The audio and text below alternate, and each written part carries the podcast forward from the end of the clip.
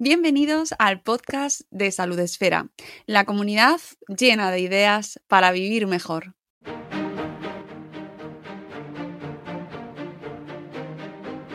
Bienvenidos a un nuevo episodio del podcast de Salud Esfera. Hemos tenido un parón vacacional toda esta temporada estival y con la llegada del otoño vuelven de nuevo nuestros podcasts y madre mía, qué temazo ¿Con qué temazo volvemos hoy? Eh, trigger warning, nada más empezar. Si eh, todo lo que vayamos a hablar, el tema del que vamos a tratar hoy, te resuena de una manera mm, complicada, eh, te duele, te notas muy identificado, yo te recomiendo siempre que acudas, busques ayuda profesional y que no lo dejes pasar, que esto sirva como oportunidad para que estos síntomas que puedes sentir al escucharnos y a este tema que vamos a tratar hoy, pues que, lo, que, busques ayuda, que busques ayuda, que hay mucha gente dispuesta y que muchos profesionales que pueden ayudarte. Y con, este, eh, con este anuncio, esta precaución, nada más empezar, Em, sobre todo lo hago porque sé que hay muchísima gente, muchísimas personas que están viviendo una situación como la que vamos a describir hoy, como la que habla el libro que hoy vamos a abordar y de la que habla nuestra invitada, a la que voy a dar la bienvenida lo primero. Ella es Enar Vega. Buenos días, Enar, que lo mismo te ha asustado con el trigger warning. Nada, me, parece magnífico que hayas empezando, eh, empezado dando este aviso de que, por supuesto, ante todo, en buscar ayuda profesional.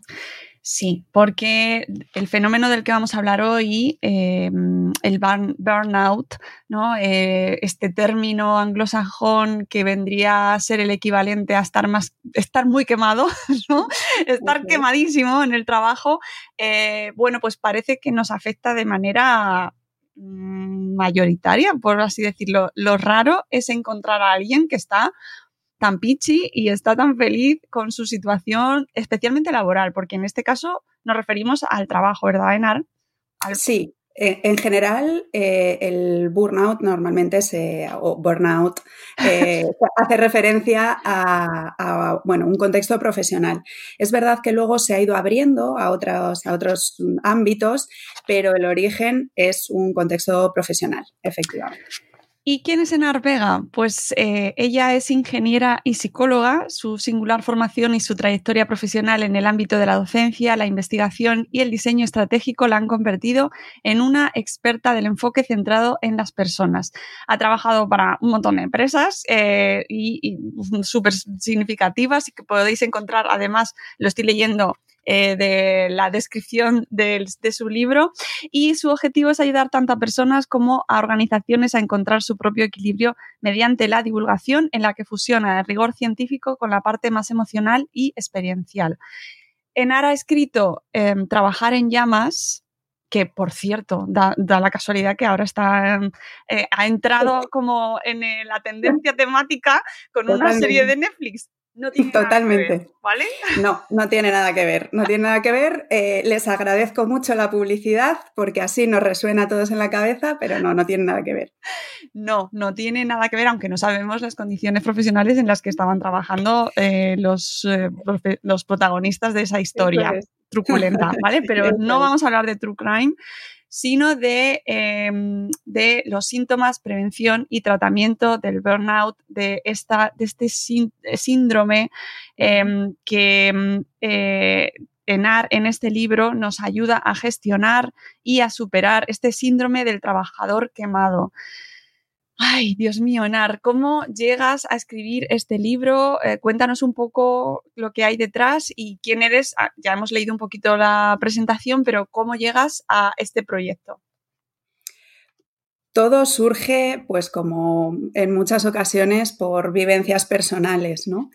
Eh, yo pasé por ello en 2018, bueno, pues por un periodo en el que, bueno, pues me encontraba muy quemada y luego podemos profundizar un poco en ello, pero quizá eh, es verdad que mi circunstancia era un poco especial porque yo amaba mi trabajo y eso es una de las razones que a veces eh, pasa por, eh, que precisamente porque te encanta lo que haces, bueno, pues llegas, llegas a quemarte, ¿no? Yo, bueno, pasé por ello y ahí descubrí pues que, no había mucha información. Yo ya conocía el síndrome, puesto que, bueno, lo había estudiado eh, en la carrera y demás, y gracias a eso, bueno, pues pude detectar un poco las señales, ¿no? Yo sabía perfectamente, iba viendo cómo iba evolucionando en mí, iba detectando cada una de las etapas y de los, de los síntomas. Y, y eso, bueno, pues yo tomé mi decisión a nivel profesional pero sí que creo que empecé un poco como casi autoterapia, ¿no? A escribir, eh, bueno, pues aquello que iba pasando, aquello que iba descubriendo un poco, pero sin ningún afán ni nada, de, nada más allá de mi propio proceso. la situación me llevó a que posteriormente, bueno, pues empecé a, hablar y a divulgar, a dar alguna charla sobre el tema, sobre el burnout, contando un poco mi, mi propia experiencia. Y ahí descubrí pues que había mucha gente como yo que cuando a mí me oían hablar del tema y, bueno, pues veían un poco que les contaba lo que pasaba y que era, ellos se reconocían.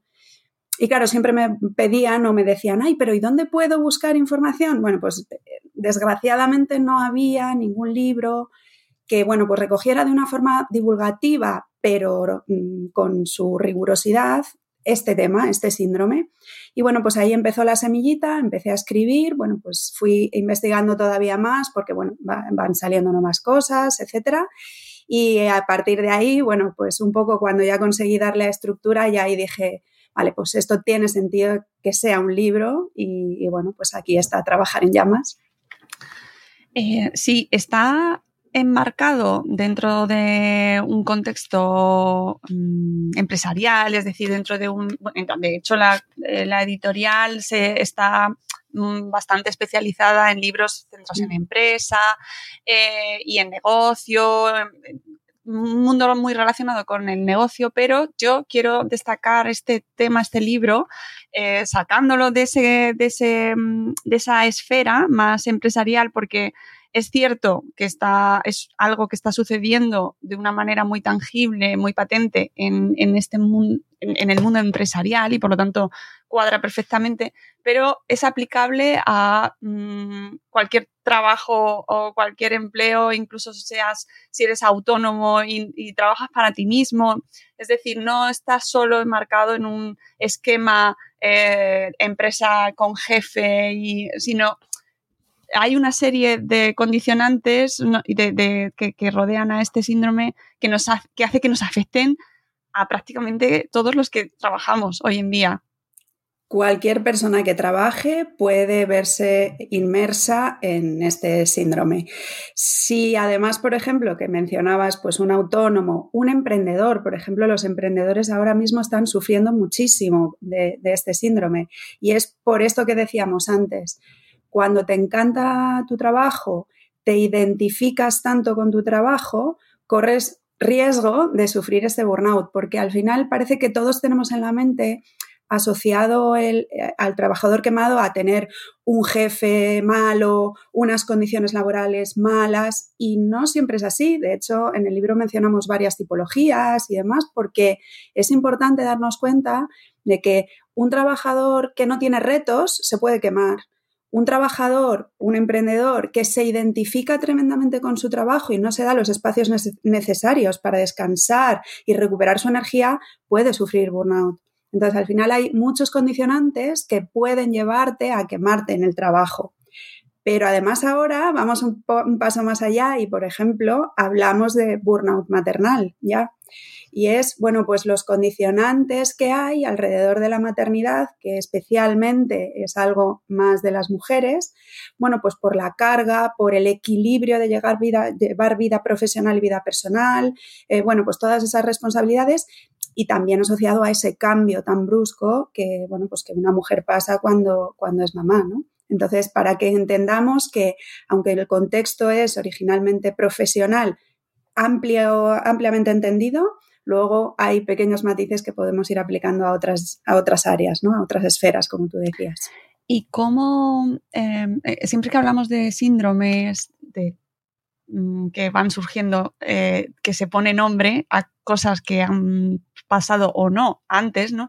Eh, ¿Cómo respondemos a, esa, a ese comentario de, mira, mm, eso ha pasado toda la vida, el estrés ha ha pasado toda la vida, toda la vida, por ejemplo, ahora que hablabas del burnout maternal, toda la vida se ha tenido hijos y es que ahora os quejáis eh, de vicio o no aguantáis nada o en el trabajo pues es lo, lo normal es que te estreses y porque si no, no rindes, ¿no? O sea, ¿en qué momento llegamos a, em, a, esa diferenciación entre tenemos, tenemos Houston, tenemos un problema y es lo normal?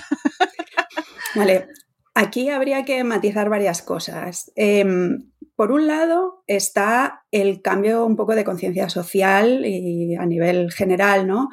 Eh, que el trabajo no es sufrimiento. Y esto es algo importante que, bueno, pues poco a poco vamos evolucionando, se está poniendo mucho foco en las empresas en poner a las personas en el centro, porque si las personas no están bien, los trabajadores no están bien, es difícil que luego el resultado de la empresa sea bueno, eh, bueno, pues por muchas circunstancias. Entonces, cada vez se habla más, bueno, pues de, trabajar también para los empleados, ¿no? De, de una empresa.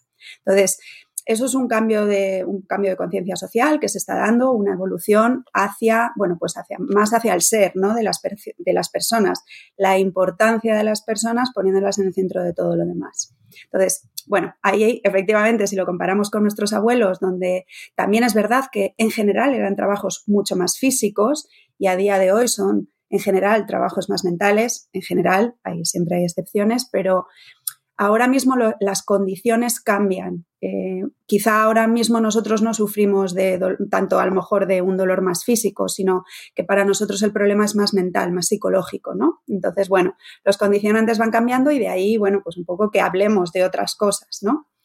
Y por otro lado está el tema del estrés, que, eh, bueno, eh, hay, hay que matizarlo porque el estrés es necesario para la vida activa nuestros recursos, es algo que, necesitamos para afrontar todo aquel reto que pongamos por delante en nuestro camino, profesional, personal, etc. Claro, lo que pasa es cuando nosotros tenemos activado el estrés disparado de forma continua, sin dar espacio a la recuperación y demás, es lo que llamamos el distrés, ¿no? Que sería como la parte mala del estrés.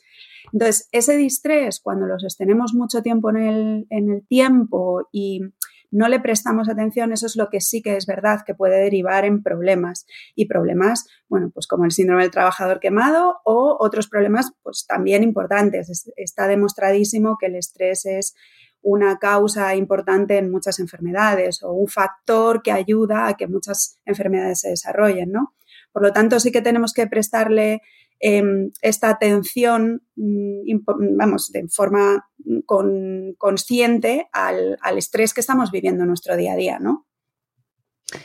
Eh, esto que decías, eh, cómo ha ido cambiando el trabajo, me parece muy importante también porque es verdad que antes pues nos decían, bueno, antes se podían, o sea, estarían muchísimo más quemados que ahora, ahora tenemos más derechos laborales, ahora se supone que eh, precisamente se está hablando cada vez más del trabajador y de sus, de, sus derechos, ¿no? Estamos, vivimos una época en la que eh, se, se intenta proteger cada vez más los derechos del trabajador y sin embargo vivimos una epidemia, por, no sé si total o no, porque no tengo los datos, pero eh, es una sensación muy generalizada de que todos estamos en ese, en ese como esa rana, ¿no? Dentro de la olla a presión que, mm. se usa en muchas ocasiones como ejemplo, ¿no? De que no te estás dando cuenta de que te estás quemando hasta que ya eh, estás totalmente quemadísimo, ¿no? Eh, que aparte de que el trabajo sea más, más mental, ¿qué, ¿Qué crees que nos ha traído a esta situación? A ver, hay un condicionante que es, venimos de un mundo, un contexto más industrializado, donde todo era muy medido, todo era muy, bueno, pues eh, había una serie de tareas muy concretas eh, y por tanto la educación también reflejaba un poco ese contexto, ¿no? ¿Qué pasa? Que ahora nuestros condicionantes han cambiado, el tipo de trabajo que desarrollamos es distinto, pero también nos siguen educando en un contexto en el que no nos enseñan inteligencia emocional, no nos enseñan a cuidar nuestra salud mental, no nos, no nos enseñan qué cosas o qué factores influyen en que, bueno, pues vamos a reducir nuestro estrés, cómo relajarnos. No hay entrenamiento mental. Entonces, claro, esos son al final cambio de condiciones. Eh, tú al final buscas, hay, hay mucha más conciencia de buscar el bienestar pero sin embargo tampoco lo sabemos hacer. Entonces, o te buscas un poco ya de mayor la vida para ir buscando formaciones, pero hay cosas que nos deberían enseñar en el colegio, ¿no? Eh, empezar a enseñar desde muy pequeñitos, pues igual que nos enseñan matemáticas, pues también deberían enseñarnos, bueno, pues cómo cuidar, por ejemplo, nuestra salud mental, ¿no? Y a partir de, bueno, diría salud en general. Sí, yo también. Yo también. Pero bueno, en este caso en concreto, que el tema que nos ocupa, bueno, pues también en concreto, eh, bueno, pues por ejemplo, la inteligencia emocional, ¿no? Que es una asignatura que debería ser obligatoria. ¿Cómo has estructurado el libro y para quién? O sea, cuando lo estabas escribiendo, porque además tiene un montón de anécdotas, de, testimonios, ¿en quién estabas pensando al escribir este libro? Pues cuando empecé a escribirlo yo tenía muy claro y además liga mucho con, bueno, pues con vuestras esferas, eh, que yo quería que fuera un libro apoyado en evidencias, no sin evidencias, ¿no? Como vosotros muy bien, muy bien. Entonces yo tenía muy claro que quería que fuera un libro con base científica y apoyado en estudios y bueno, pues se puede ver que hay un montón de artículos eh, que apoyan cada una de las cosas que se van, eh, que se van explicando. Pero quería que fuera divulgativo para cualquier persona de la calle, para que cualquier persona que lo pudiera estar, bueno, pues transitando, encontrar ahí una herramienta. Y esa herramienta pasa por reducir el nivel del lenguaje científico a cosas que podamos entender cualquier persona, ¿no? Y luego, eh, claro, hay cosas que en los artículos científicos, por mucho que tú, bueno, pues lo hagas en lenguaje coloquial, no se, no, se recogen, ¿no? Que son esas sutilidades de las personas que lo están, bueno, pues mm, pasando y que están viviéndolo, ¿no? Y entonces ahí se me ocurrió un poco la idea de, claro, había llegado tanta persona a mí contándome sus historias y me escribían y bueno, pues, oye, ¿puedes hablar con mi amiga o mi amigo? Que... Entonces se me ocurrió coger esas historias, anonimizarlas, eh, darle, bueno, pues para que no se pudiera identificar a la persona, pero sí ir plasmando a lo largo de todo el libro pequeñas historias que dieran un poco reflejo y apoyaran, bueno, pues toda esa parte más científica, ¿no?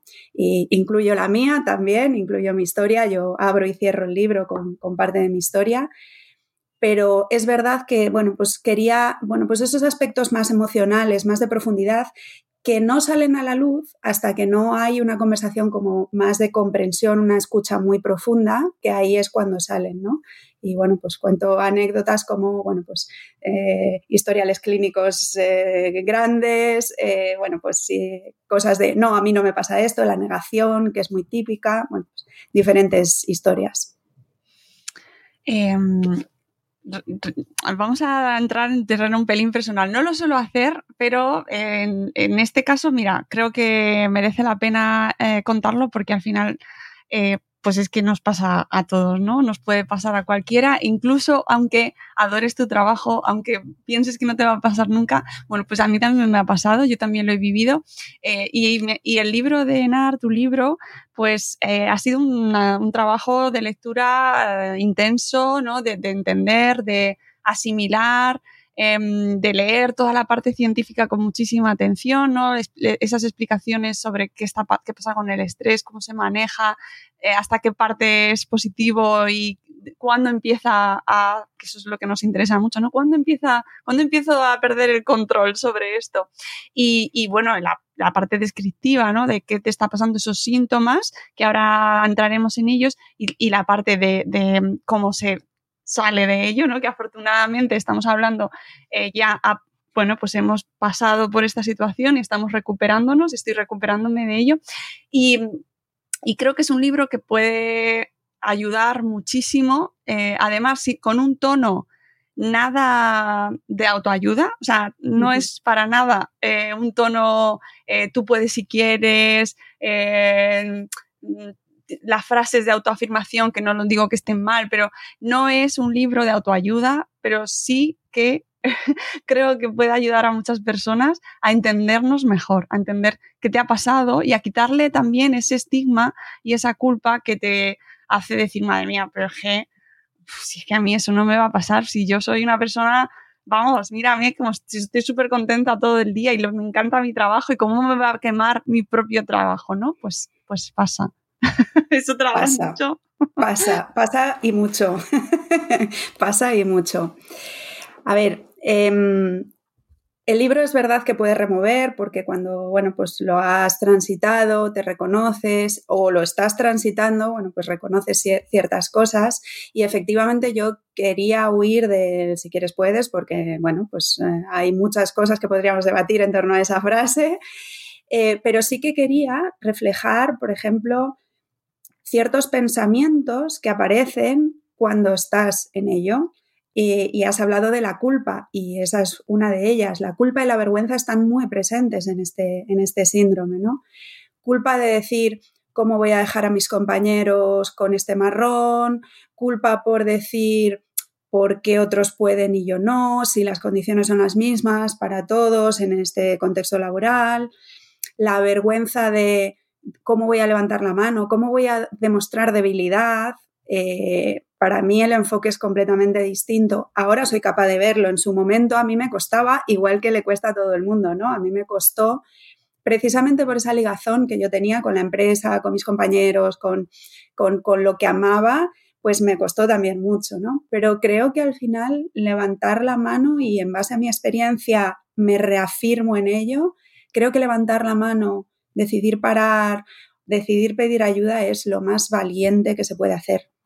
Creo que una de las magníficas cosas que a mí me ha traído todo esto, más aparte del libro, por supuesto, ha sido que al yo mostrar la vulnerabilidad, es que me ha sorprendido gente que jamás pensé que podría estar, mm, bueno, pues transitándolo, que me haya dicho, Jolines Enar, con esto que me has contado, es que yo me doy cuenta que estoy igual, he estado mucho tiempo escondiéndolo, gracias por hablar de ello, porque claro, yo cuando lo pasé, Quizá ahora hablamos más de salud mental gracias a personajes súper famosos, pues recientemente Carlos Alcaraz, eh, Alejandro Sanz, por ejemplo, que fue hace relativamente poco que, decidió parar, pues nos han hecho, bueno, pues un gran favor a todos, ¿no?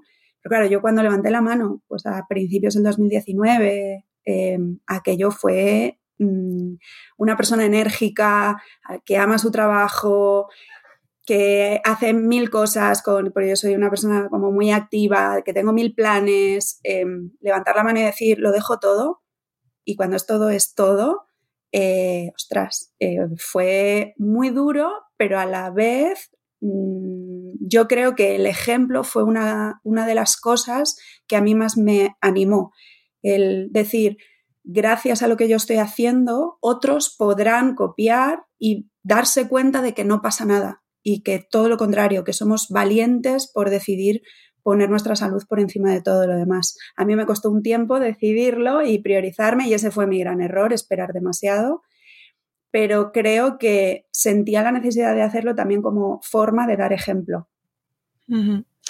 Pues sí, porque además, mm, como venimos de épocas en las que eh, ahora ya efectivamente se está hablando, pero eh, no era lo normal eh, levantar la mano y decir estoy mal o, soy vulnerable, me equivoco, soy, eh, tengo rachas, ¿no? O sea, eso al final, y más yo creo con estas redes sociales en las que estamos inmersos, mm, incluso en el mundo, por ejemplo, más LinkedIn, ¿no? esos perfiles profesionales, siempre activos, siempre positivos, siempre ready. Totalmente, totalmente. Es la toxicidad esta del todo es perfecto y siempre es perfecto. Mm, eh, no, no, no. De hecho, eh, luego es gracioso porque ves, pasado X tiempo, eh, hay algunas personas que han salido públicamente a decir lo que estaba contando era una mentira. Entonces, por eso hay que medir bien, bueno, pues el contexto en el que utilizamos las redes sociales y son referencia para nosotros en ciertos aspectos, ¿no? Eh, vitales, profesionales, etc. Pero es verdad que hay mucha presión por ser el trabajador perfecto, siempre dispuesto, siempre entregado, siempre eh, a la última, súper formado, que además publica, que tiene una marca personal, todas estas cosas. Entonces, al final no hacemos más que meter eh, pequeñas gotitas a, esa olla presión que estamos generando. sí, y y hay algo que también está en el libro que me parece vital, mm, importantísimo, que es, vale, nosotros como personas, como individuos, somos los que estamos asumiendo, está gestionando bien o mal nuestra situación profesional, esto nos está afectando de X manera, pero no nos podemos aislar del contexto, de unas condiciones socioeconómicas, de unas condiciones productivas, que, eh, que que no, es que no te puedes aislar de eso y decir, no, es que esto, la, culpa es mía, que es una de las cosas que nos pasa, ¿no?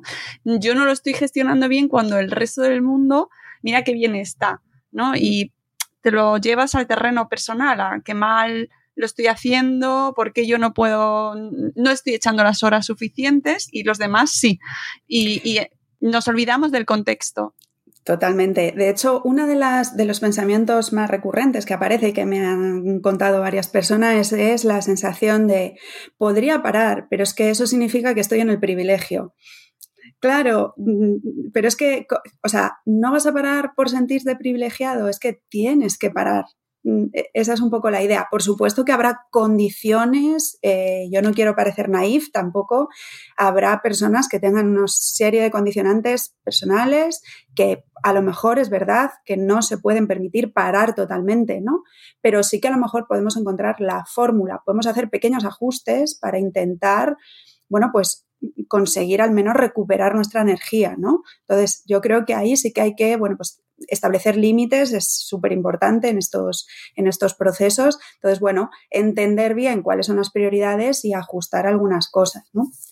Pero nuestra, yo diría que la gran asignatura pendiente todavía es reconocer que esto no es un problema individual, que esto es un problema, eh, vamos a decir, sistémico, del sistema en el que se encuentra esa persona. Es muy raro muy, muy raro que una persona se queme sin que nada a su alrededor, o sea, que todo sea perfecto, ¿no? Lo normal es que si un trabajador se quema es porque el departamento, el grupo, el equipo, lo que sea, bueno, pues ahí haya cosas que haya que mirar. Este es un poco el, el, gran salto que debemos dar, el no pensar que esto es un problema individual, sino que es un problema colectivo.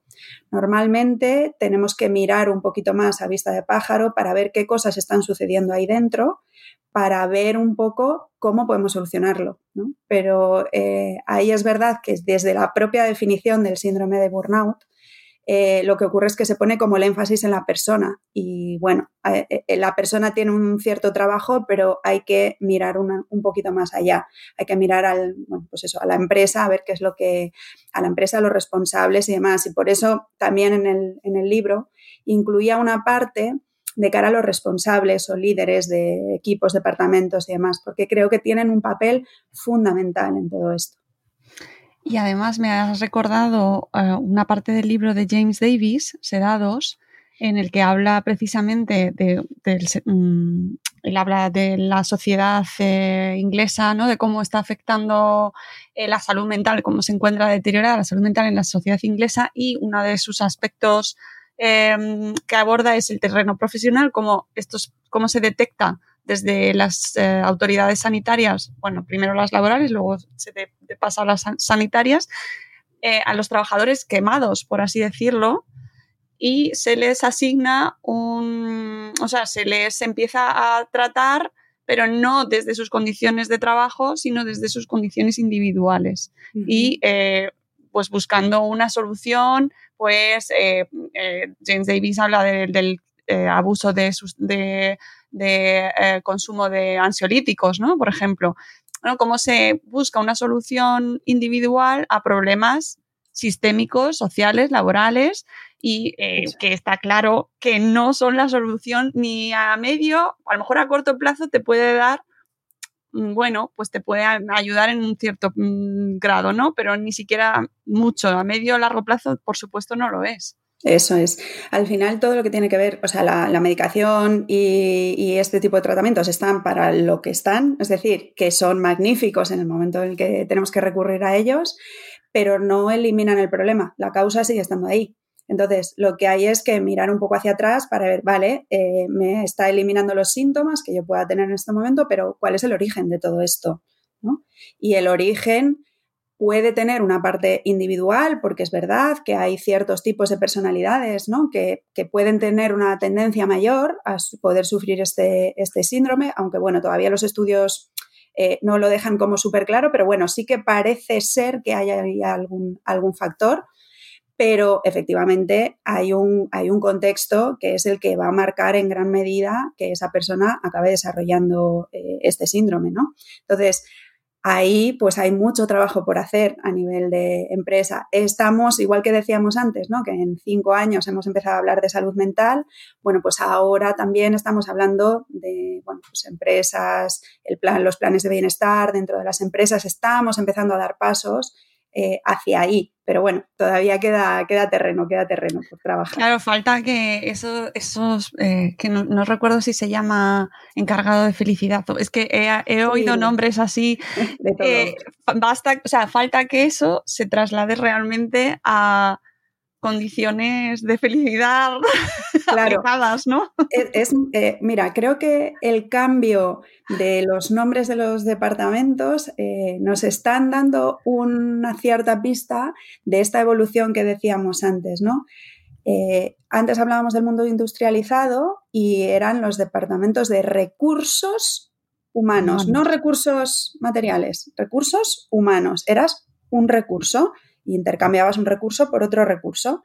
Con el paso de, eh, bueno, con esta evolución que estamos viviendo, hemos pasado a departamento de personas y ya casi ni hablamos de departamento de personas, ahora ya hablamos pues el Chief Happiness Officer, igual que tenemos un CEO, tenemos un CHO. Bueno, pues creo que eso es un reflejo de esta tendencia evolutiva que estamos sufriendo, ¿no?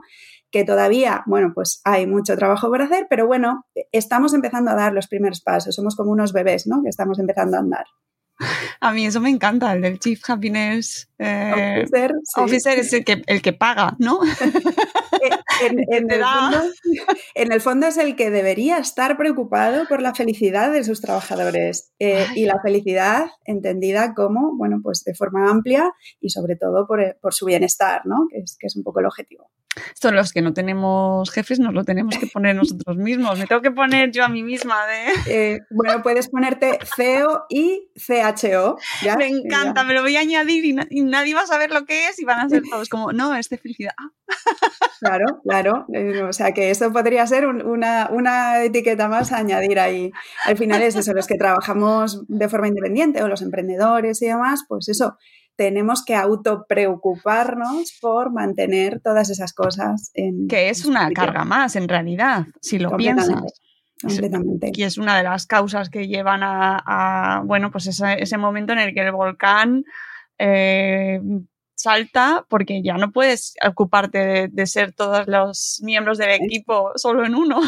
es imposible justo cuando, cuando estaba escribiendo el libro y bueno, la, la metáfora que utilizo como para trabajar un poco el tratamiento y de los aspectos que tienen que tener en cuenta, pues eh, trabajo mm, tomando de base la metáfora del extintor, ¿no? Ya que estamos ardiendo, estamos en llamas, está, hay un fuego por ahí, bueno, pues vamos a trabajar con este extintor, ¿no? Y obviamente hay una serie de ingredientes que tenemos que, que tenemos que tener en cuenta pero me parecía importante trabajar en los actuadores, que precisamente viene a colación. Tenemos que tener muy claro cómo organizar. En este caso, por ejemplo, de los autónomos, etcétera, una de las claves es organizarnos. Y organizándonos pensando en productividad, pero no solo productividad de trabajo, sino que tenemos que entender que la productividad pasa porque haya otros ingredientes presentes en nuestro día a día y no solo sea el trabajo. Entonces, la organización, por ejemplo, es una de, uno de esos actuadores súper importantes que liga con otro, que es el autocuidado. Si no existe autocuidado, nuestra máquina no va a estar a pleno rendimiento, no vamos a estar bien. Por lo tanto, no vamos a poder rendir, por lo tanto, nunca vamos a tener una completa felicidad, un completo bienestar. ¿no? Entonces, este es, trabajando nosotros solos, este es uno de las grandes, grandes, grandes, o de los grandes retos que tenemos. no perder esto. Uno de los muchos, uno de los muchos. Eh, una de las preguntas que seguro que la gente que nos está escuchando está ahí, por favor, decidlo ya. Eh, ¿Cuáles son los síntomas más importantes y en los que puedan identificarse que evidentemente habrá casos y casos, ¿vale? Y esto no es un eh, una búsqueda de eh, voy a hacer el test y me va a decir si estoy sufriendo esto o no, que no, no me gusta eso, pero sí reconocer algunos de los síntomas más importantes que además te descarten situaciones en las cuales pues todos más o menos podemos encontrarnos en algún momento de nuestra vida, ¿no? De estrés, de, actividad, de, mucha marcha. he de decir que sí que hay un test para poder valorarlo, pero que al final, mm, y en el campo de la, de la psicología trabajamos así también, es decir, ya no es tanto que me dé la etiqueta, que me diga, sí, lo tienes, no, no lo tienes, sino es entender qué supone para mí. ¿Está realmente esto afectando a mi, forma de desenvolverme en mi día a día, con mi familia, con mis amigos? ¿Esto está afectando realmente? Entonces ahí habría que poner un, poco la, la alerta. No, el síndrome por llamarse síndrome, precisamente es un conjunto de síntomas, ¿no? Y que tiene como mucha variedad. Entonces, nosotros hablamos de tres dimensiones que son, que pueden tener como diferentes matices, por eso no es un síntoma, sino es una dimensión que puede tomar como diferentes formas, ¿no? Que son, por un lado, eh, un agotamiento que yo digo que es, no es, es un agotamiento que no, no es solo físico, es un agotamiento que no se te pasa por descansar un fin de semana o irte de vacaciones. Es un agotamiento como más profundo, como más emocional, ¿no? Es un cansancio, como una fatiga incluso mental que, que, no te deja, bueno, pues estar a tu pleno rendimiento. Esa sería como la primera de las dimensiones. La segunda sería lo que llamamos despersonalización o cinismo, que es básicamente, yo lo, lo digo como que de repente empiezas a sentir como mucha distancia con, por ejemplo, cosas que antes te gustaban, y ahora ah, te dan un poco igual. Eh, personas que, con las que antes a lo mejor podías disfrutar de un rato y ahora te da como pereza. Entonces em, empiezas como a distanciarte, te empiezas a aislar en cierta medida, ya no te apetece socializar ni, ni, ni a lo mejor el típico momento de café en la oficina, es como, no, prefiero quedarme aquí así con lo mío y tal. Y además este, como en su extremo más exagerado, hasta te notas como un, en cierta medida un poco hiriente. De ahí lo del cinismo, ¿no? Ya empiezas, ya están con el café otra vez, ya, ah, que me dejen. Esta, esta, sensación de que nos empezamos a agriar, ¿no? Y, demás. Entonces, ese sería como el, el, segundo, estamos como enfadados ahí con la vida y con el mundo. Y la tercera, que la tercera de las dimensiones, que es esta sensación como de ineficacia o de... Mm, ya no, la verdad es que no produzco como antes, eh, quizá van a descubrir que yo no soy bueno en esto y se van a dar cuenta, va muy ligado al síndrome del impostor, es pensar, va, seguro que otra persona lo haría en menos tiempo que yo o en la mitad de tiempo. Y esta sensación de no valía, de, de, que parece que ya no sirves para lo que antes servías o que tú creías que servías, ¿no? Esta sensación de quizá me van a descubrir, ya no valgo para esto, es que otro lo haría mejor. Llega a afectar incluso a la autoestima de creo que tengo que abandonar este trabajo porque esto no es para mí, eh, este tipo de cosas, ¿no? Entonces esas son como las tres dimensiones. Claro, cada una, como ves, son que se pueden matizar, ¿no? Y pueden tener como diferentes mm, síntomas y demás. Pues ahí luego, y luego aparecen síntomas, bueno, de lo más diverso, ¿no? Eh, conozco gente que ha perdido el pelo, conozco gente que sale en ecemas, bueno, pues todas aquellas cosas que tradicionalmente asociamos un poco al estrés, ¿no? Eh, al malo, al estrés del malo. Pero estas tres dimensiones yo creo que son como las más significativas. Cuando estás muy, muy cansado, cuando te empiezas a distanciar de aquello que antes te gustaba y a sentirte así como enfadado y empiezas a dudar de tu valía, creo que esas son las tres, las tres señales perfectas para decir aquí está pasando algo. Claro, y, una vez reconocidos estos síntomas, este conjunto de síntomas, eh, ¿cuáles serían los pasos adecuados para ver la luz, ¿no? Para intentar salir esta pregunta es probablemente la más complicada porque va a depender mucho de cuál sea el reflejo más alto que tú tienes en tu, en tu síndrome, ¿no? Eh, por ejemplo, hay gente que lo que más siente es mucho agotamiento, entonces, pues a lo mejor ahí hay que actuar más en el plano físico, ¿no? Eh, ¿Qué nos ocurre cuando estamos súper estresados y estamos fatal? Comemos peor, nos saltamos el gimnasio, no quedamos con la gente porque tenemos mucho trabajo. Eh, incluso abusamos del alcohol, abusamos del, del tabaco, hay gente que abusa incluso de medicamentos, drogas, etc. Entonces, hay que volver, digamos que nuestro cuerpo está en llamas, como dice la serie, nuestro cuerpo está en llamas, ¿no? Y al final lo que hay que hacer es intentar reducir ese incendio. Entonces, deberíamos pues intentar cuidar pues nuestra alimentación, hacer ejercicio. Ya sé que estamos agotados. A lo mejor en los primeros días necesitas solo dar, salir a dar un paseo por un parque que tengas al lado de casa. No te vamos a pedir que te corras una maratón, no es eso. Pero sí que es empezar a meter píldoras de ayuda a tu organismo. Si por el contrario a lo mejor eh, quizá tú donde más sientas el, burnout es en la parte pues, más relacionada con la autoestima de yo para esto no valgo y demás, pues ahí quizá es más la parte psicológica la que tiene que actuar, ¿no?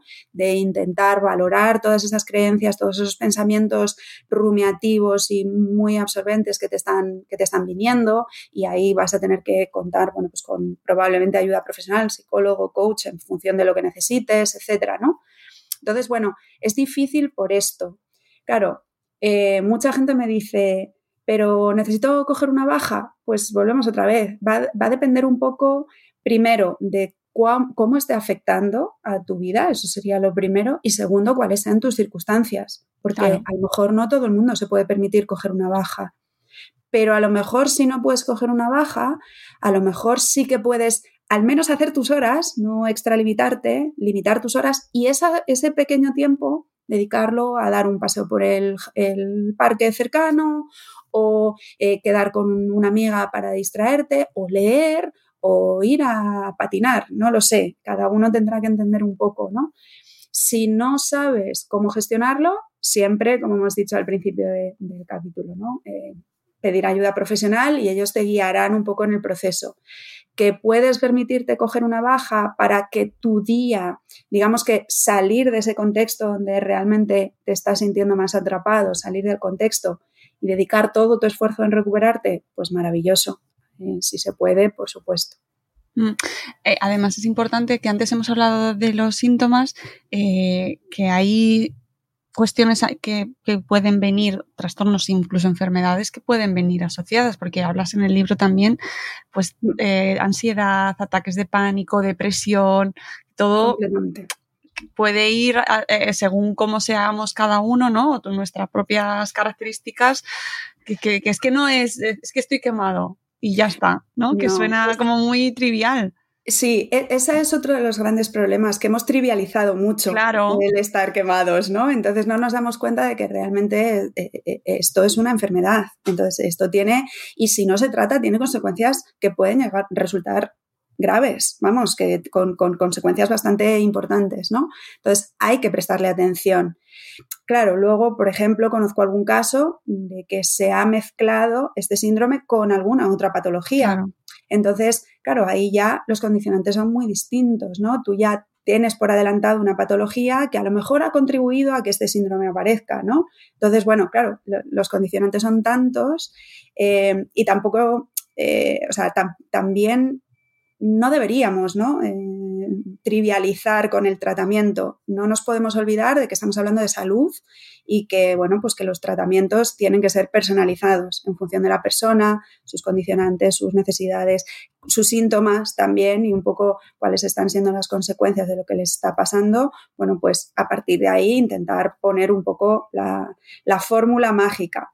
En el libro lo que damos lo que doy son estrategias que podemos utilizar de forma personal eh, pero por supuesto, eso, los profesionales siempre están ahí para ayudarnos. Además, hablas de eh, que, y esto lo hemos hablado también durante la conversación, el hecho, la importancia que tiene eh, comunicarlo, o sea, decírselo a, los, a tu entorno, hablar con tu familia, con tus jefes, con tu equipo, con, con el resto del mundo, contarlo. Completamente, completamente. Creo que decirlo es el primer paso, porque es una forma también de reconocerlo, de, decirnos a nosotros mismos que estamos pasando por ello, porque hay muchísima gente que se niega a reconocer que está en ese momento. Esto es temporal, nada, otras veces he estado peor, hay gente que está peor y esta negación eh, es muy común. Entonces, y verbalizarlo es como la, el primer, la primera señal de reconocimiento y creo que es importante, ¿no? Por supuesto, a tu entorno más cercano, familia, gente conviviente contigo y demás, porque al final van a notar, ¿no? Que algo está pasando, que estás más irritable, que estás más enfadado, más cansado, lo que sea. Por supuesto, a tu jefe o a tu responsable, quien tengas. Claro, luego muchas veces me dicen, ya, pero es que no me escuchan. Bueno, o sea, tú ya lo has dicho, otra cosa es lo que ocurra. Claro, aquí cambiamos la, moneda, ¿no? Le damos la vuelta a la moneda al otro lado. Por eso, una de las recomendaciones principales para los responsables y líderes es escuchar. Es escuchar. Pero escuchar de verdad. No escuchar, bueno, venga, porque tengo cinco minutos y me ha requerido. No, no. ¿Qué te pasa? ¿Y cómo te puedo ayudar? Porque una de las cosas también que ocurre es que eh, como que los responsables imponen las soluciones y las soluciones deben venir, vamos a decirlo, co-creadas o co-encontradas ¿no? desde las dos partes.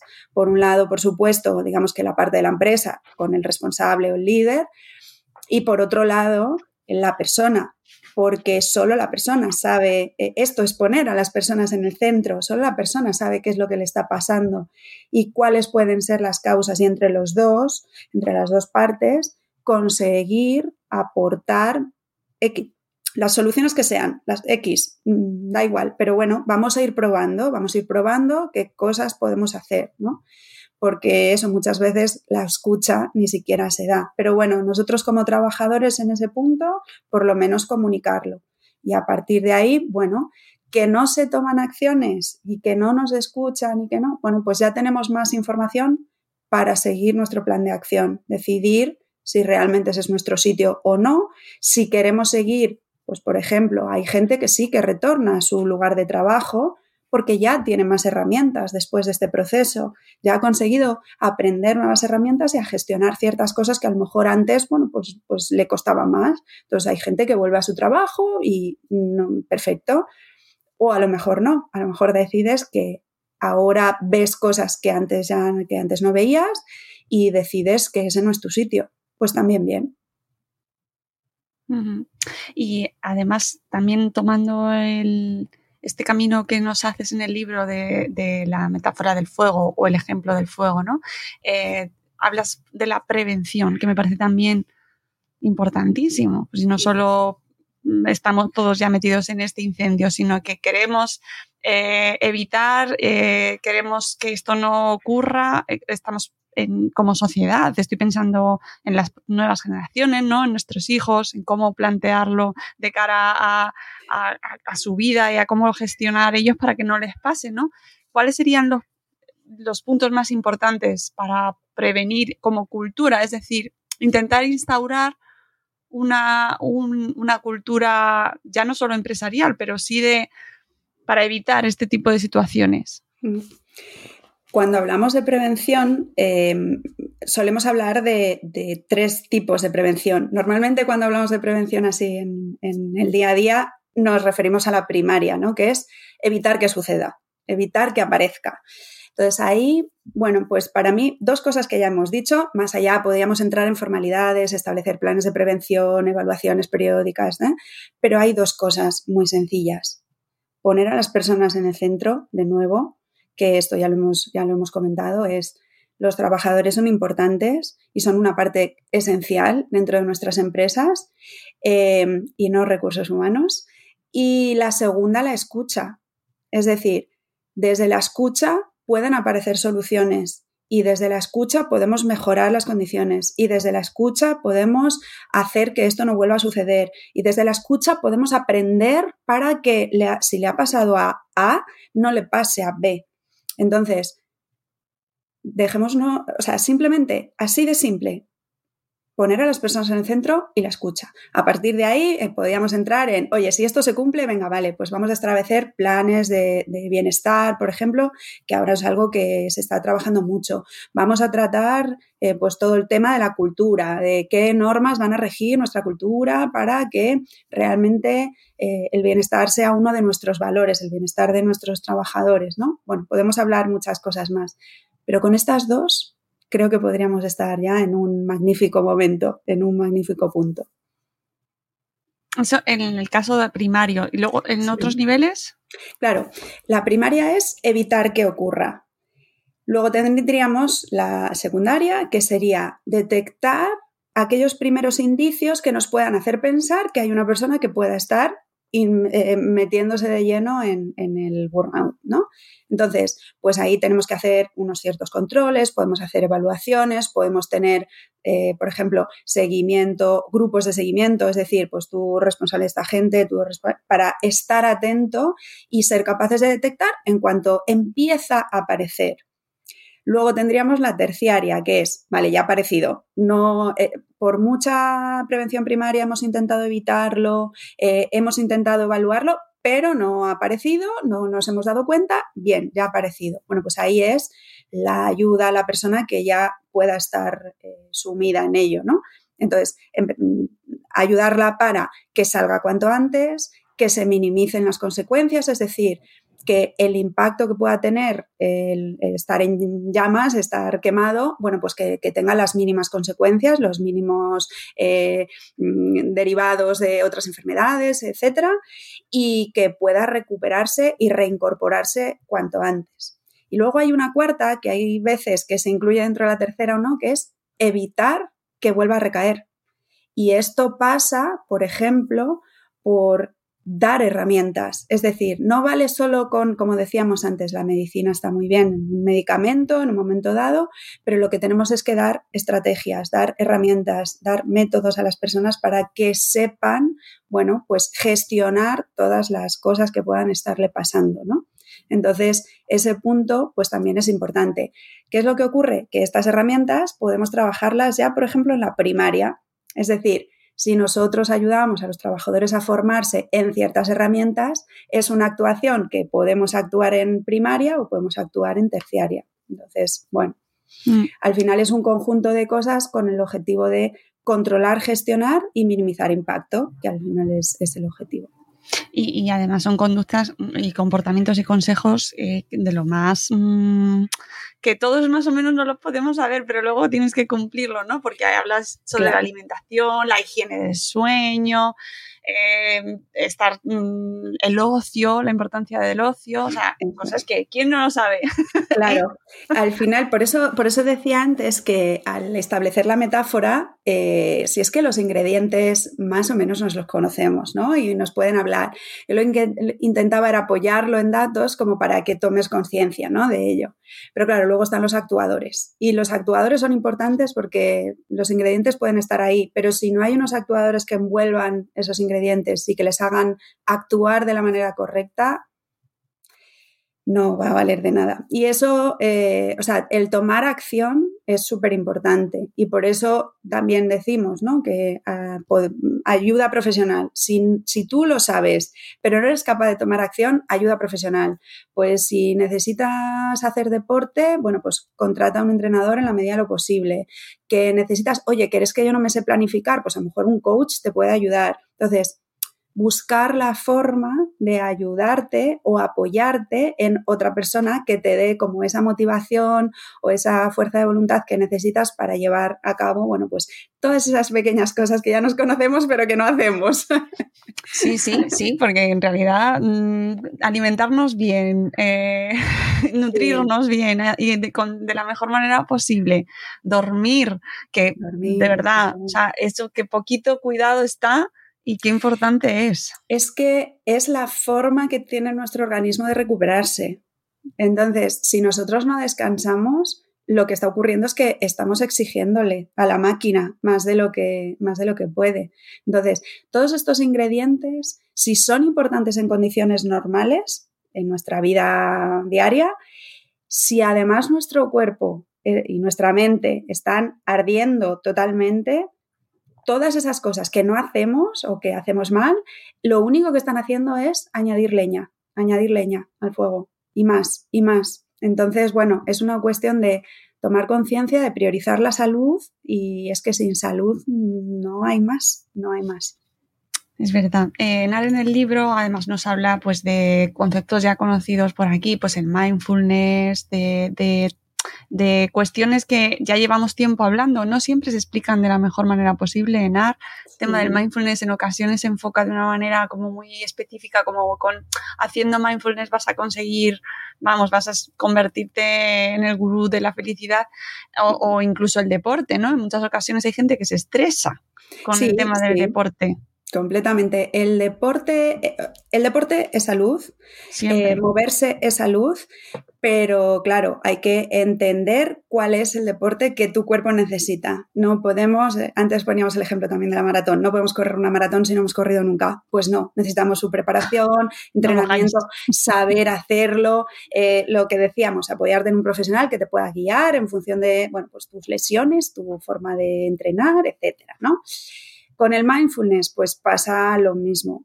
Fíjate que una de las herramientas que en mi caso, y como experiencia completamente personal, es una de las que marcó una de las mayores diferencias fue la meditación, en mi caso. Eh, de hecho, eh, ya, a mí ya me gustaba, pero sin duda eh, me acabé formando como instructora y demás porque me parece que lo, está muy mal entendido, estoy completamente de acuerdo contigo, no, no nos hace seres de luz. Para mí la meditación es un entrenamiento de la mente y creo que en mi caso marcó un antes y un después el, tema de la meditación. Si, creo que en general en mi caso la parte mental fue la que más, más tuvo sentido que trabajara, porque digamos que el resto de áreas más o menos las tenía bien controladas, pero en concreto si me tengo que quedar con una herramienta fue esa curiosamente. Pues nada, nos falta conocer a nivel, yo creo que a nivel general hay poco a poco se va hablando más de ello, pero hubo un momento que hubo un boom de mindfulness y el mindfulness estaba para todo, estaba aplicado para todo, todo. O sea, para hacer un cocido, para mindfulness. Sí, prácticamente.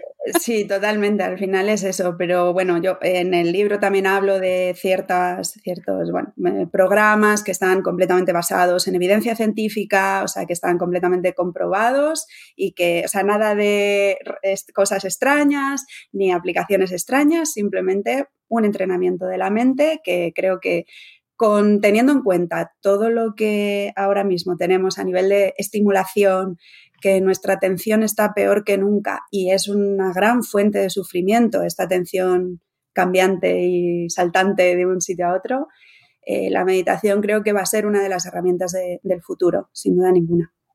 Sí, totalmente. No sé si habrás leído, estoy aquí con los libros, recomendaciones lectoras, pero este El valor de la atención de, Johan Hari, que me ha encantado, me ha gustado muchísimo, se lo recomiendo a siempre a todo el mundo porque, porque lo tengo, porque nos afecta tantísimo a todos, a todas las generaciones. Estamos todos tan inmersos en un proceso de reconquista, ¿no? Intentar reconquistar nuestra atención que de repente se nos ha evaporado y cómo nos está afectando eso.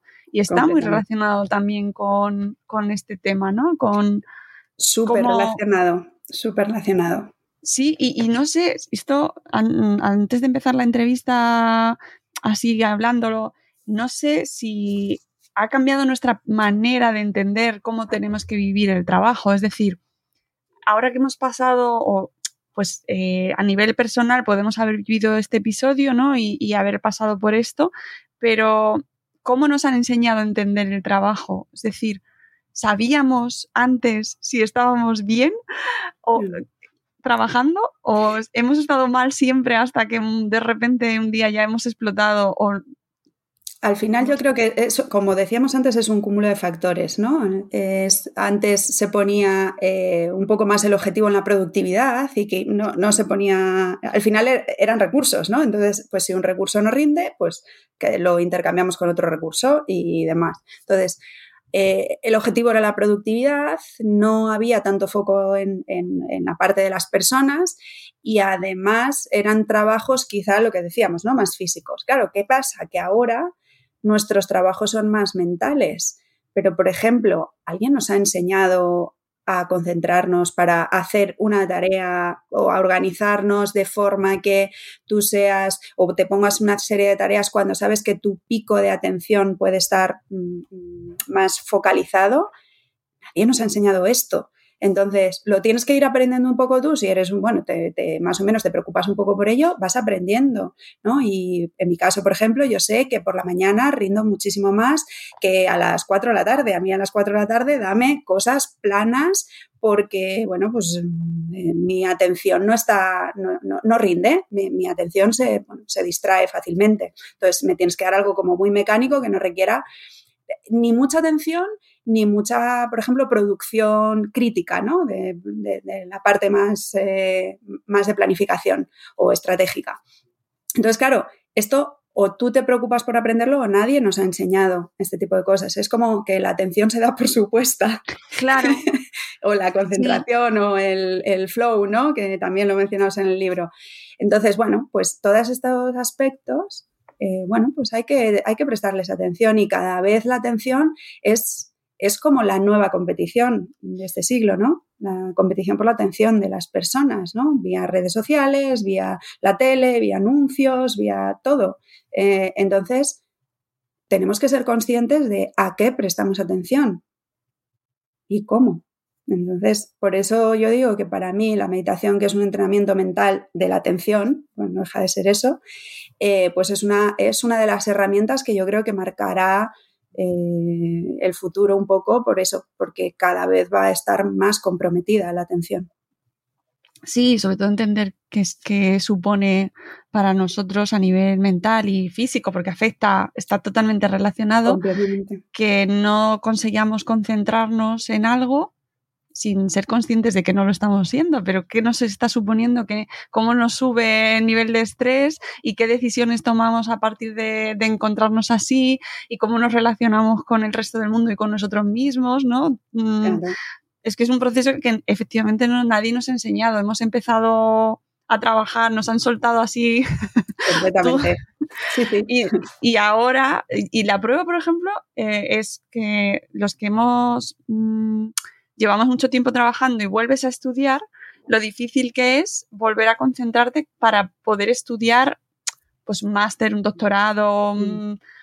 es imposible, o sea, es prácticamente imposible sacar de nuevo esa capacidad mental que tú decías, pero si yo me sacaba una carrera y de hecho y no me resultaba tan complicado como ahora.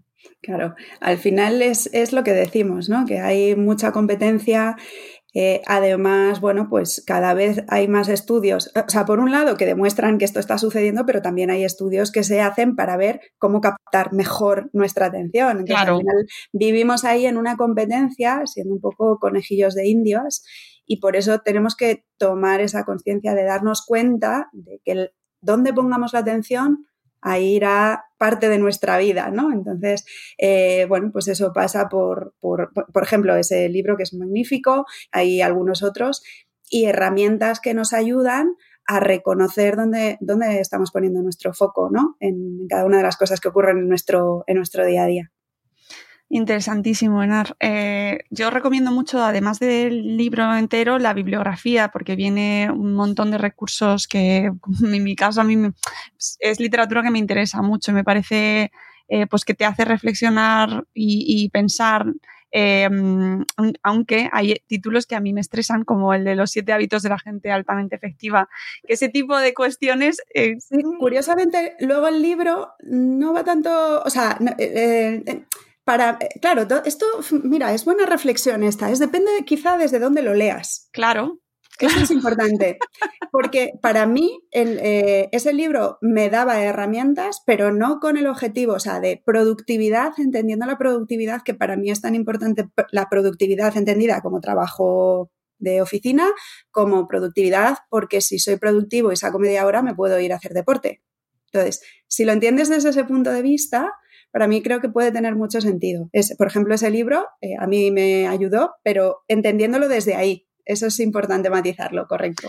Claro, sí, porque sí, sí, sí, sí yo lo, lo, entiendo, que, pero es verdad que hay una serie de libros que se han publicado en los últimos años, o incluso el de hábitos atómicos, o el del club de, la, de levantarse a las 5 de la mañana, ¿no? Por ejemplo. Sí, sí, sí. yo siendo de ese club no me considero nadie especial, es decir, por, por tener cierto hábito diario, no considero que sea una cuestión que te suponga mayor éxito. Es, incluso puede haber sido contraproducente para mí en algún claro, momento. Y, claro, es que ahí está la palabra productividad y la palabra eficiencia y efectividad y la palabra éxito. Claro. ¿Qué es todo eso para ti? Entonces, si yo lo analizo desde mi punto de vista, para mí éxito puede ser que hoy cumpla con eh, las tareas que me he propuesto, salir a hacer mis 10.000 pasos al día, ir al gimnasio a, levantar hierro y haber quedado con una amiga a tomar un café, no sé, lo que sea, ¿no? Entonces, y haber cocinado una cena estupenda. Pues eso puede ser éxito. A lo mejor para otra persona el éxito es trabajar 16 horas al día bueno, hmm. pues, mm. sí, sí. Ahí ya no entramos cada eh, Quizá, quizá lo que suele pasar en muchos casos es que entregas, entregas, entregas hasta que la vida te sorprende y entonces en un momento dado dices, ¿qué he estado haciendo? Que eh, quizá esto de la vida no es solo trabajar. Ahí lo vamos a dejar. Ahí lo vamos a dejar. Porque creo que con eso lo has dicho todo. Pues nada, solo puedo recomendar eh, esta lectura, Trabajar en llamas, aprende a gestionar y superar el síndrome del trabajador quemado. Eh, que Enar es, ha sido un lujo tenerte aquí, leerte, una lectura intensa, pero muy aprovechada, muy bien aprovechada, de verdad, que creo que puede ser un libro que llegue a mucha gente, que le, que le haga falta, eh, que entienda mejor incluso a sus compañeros de trabajo, que entienda a su familia, que es algo que, que no hemos hablado, pero que también parece muy importante, entender a la persona que tienes al lado qué le está pasando y que no es, bueno, eh, no te preocupes, que si tú lo haces siempre bien, lo vas a seguir haciendo bien, no te preocupes. Nos, daría para otra conversación. ¿Verdad? pero pasa, pasa. Entonces, eh, creo que es un libro adecuado para que todos como sociedad nos replanteemos eh, qué mensajes damos, qué, objetivo nos ponemos y qué, qué, implica eso a cambio, ¿no? ¿Qué, estamos dejando en ese camino? Así que nada, eh, esperamos el siguiente, Enar.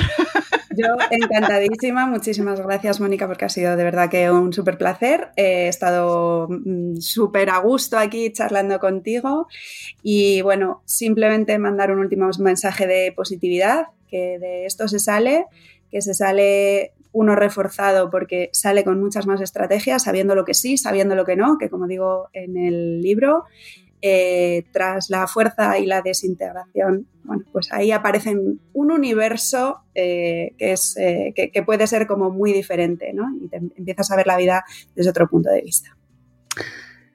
Pues amigos, os dejaré eh, la información sobre el libro para que podáis comprarlo, encontrarlo en vuestras bibliotecas, en todas las librerías lo tenéis ya. Y, Enar, mil gracias por habernos acompañado. Seguro que coincidimos en otra ocasión. Seguro, muchísimas gracias. Un saludo. Y nosotros nos vamos, volveremos con un nuevo episodio de Salud Espera muy pronto. Adiós.